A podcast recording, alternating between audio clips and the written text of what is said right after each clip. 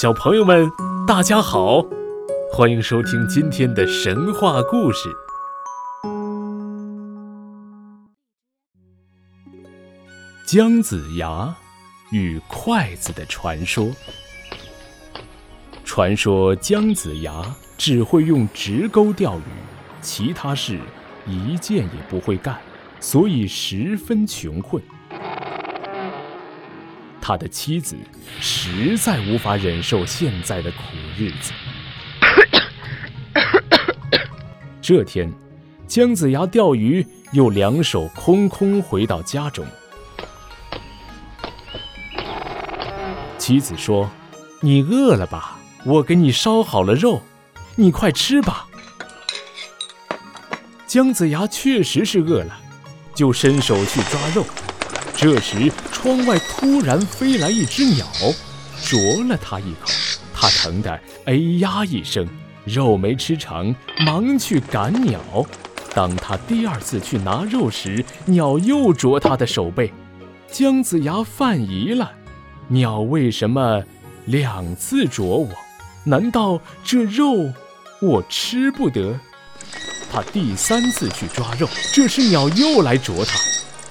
姜子牙知道，这是一只神鸟，于是装着赶鸟的样子，一直追出门去，直追到一个无人的山坡上。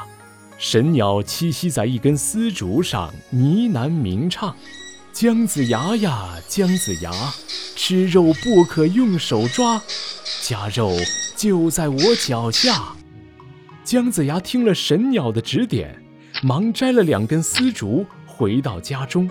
这时，妻子又催他吃肉，姜子牙于是将两根丝竹伸进碗中夹肉。这时，突然发现丝竹丝丝的冒出了一股股青烟。姜子牙明白，这丝竹是神鸟送的神竹，任何毒物都能检验出来。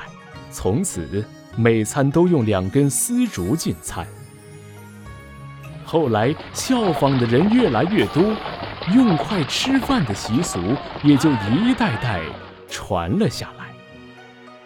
这个传说显然是崇拜姜子牙的产物，与史料记载也不符。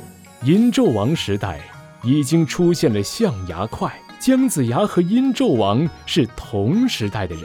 既然纣王已经用上了象牙筷，那姜子牙的丝竹筷。也就谈不上什么发明创造了。不过有一点却是真实的，那就是商代南方以竹为筷。